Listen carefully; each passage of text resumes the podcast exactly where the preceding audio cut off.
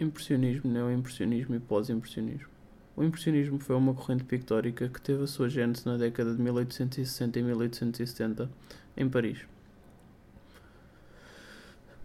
Oficializou-se em 1864, quando a primeira exposição do grupo no ateliê do fotógrafo Félix Nadar foi uma das correntes mais influentes da história da arte, marcando uma ruptura com o academismo vigente.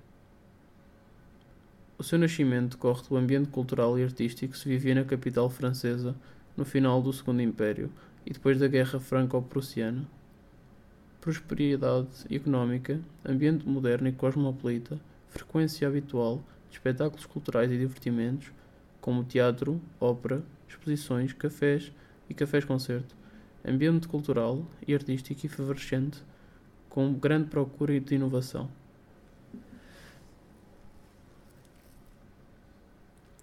Foi na tertúlia de um dos mais populares cafés parisienses, o Café Guerre Boys, que um grupo de intelectuais preparou a eclosão do impressionismo. Para o aparecimento do impressionismo contribuiu também a reflexão que o desenvolvimento da fotografia levantou a esses artistas, obrigando-os a questionar e a repensar o papel da arte na sociedade já que na representação do mundo visível ela for ultrapassada pela máquina fotográfica.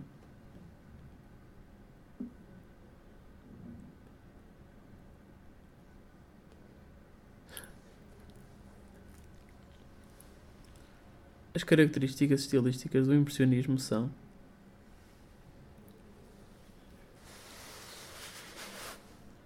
As características estilísticas do impressionismo são, nas temáticas, a prática de grande diversidade de temas, que têm em comum o facto de serem todos retirados do mundo visível e captados no momento. Na execução técnica ou formal, os impressionistas inventaram um método novo, anti-académico, que procura captar a realidade visível apenas pelos efeitos perceptíveis de cor e luz, em detrimento da forma e do espaço,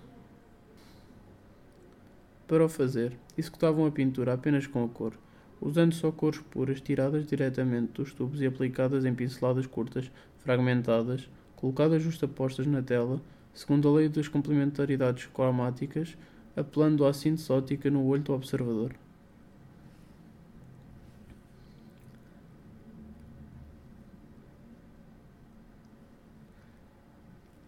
Entre essas tendências, autores como Vicente Van Gogh trabalhou em França e praticou uma pintura de temáticas do mundo visível, executada em pinceladas fragmentadas empastadas de tinta num desenho infantil e com colorido arbitrário, vibrante e contrastante, errado de expressão.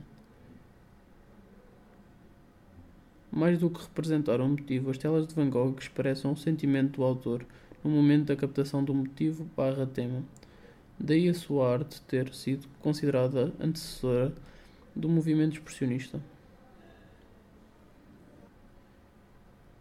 Paulo Cézanne, que após uma incursão pelo impressionismo, enverdou por uma pintura mais objetiva e cerebral, com um motivo à vista, mas executada com uma pincelada curta e orientada que modelava a forma, aproximando-a da estrutura geométrica subjacente.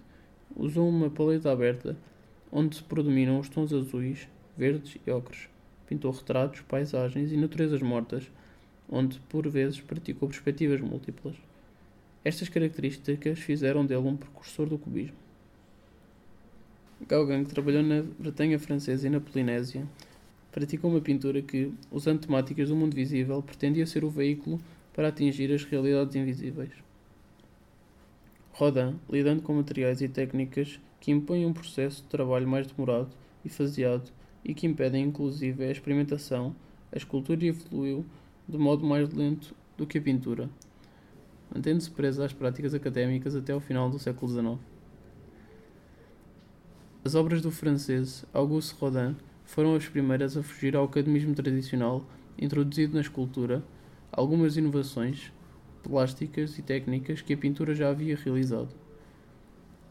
Na sua arte, Rodin usou o mármore e o bronze para os trabalhos finais, mas trabalhou sempre e apenas no barro e no gesso, testando assim todas as formas delineadas nos estudos projetuais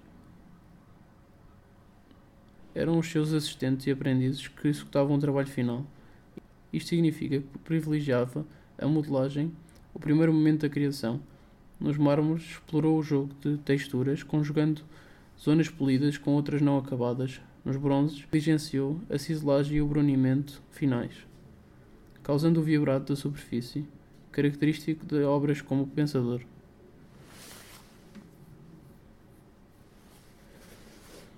Quanto às formas e posições, as figuras de Rodin possuem uma sugestiva modulação anatómica que denuncia a emoção e imediatismo do processo de modulação. No entanto, são anotadas ao pormenor, valorizando expressivamente todos os detalhes, mãos, dedos, músculos, assumindo inclusive os fragmentos anatómicos como obras completas. As suas criações mostram-se, ora tão realistas que parecem sobremodeladas, ora naturalisticamente sintetizadas, os gestos e rostos são vivos e expressivos, e as posições movimentadas e anticanónicas, muitas captadas em desequilíbrio, como se apanhadas em pleno movimento. A pintura e a escultura em Portugal na segunda metade do século XIX. As novas tendências estéticas europeias só se manifestaram em Portugal a partir do segundo quartel do século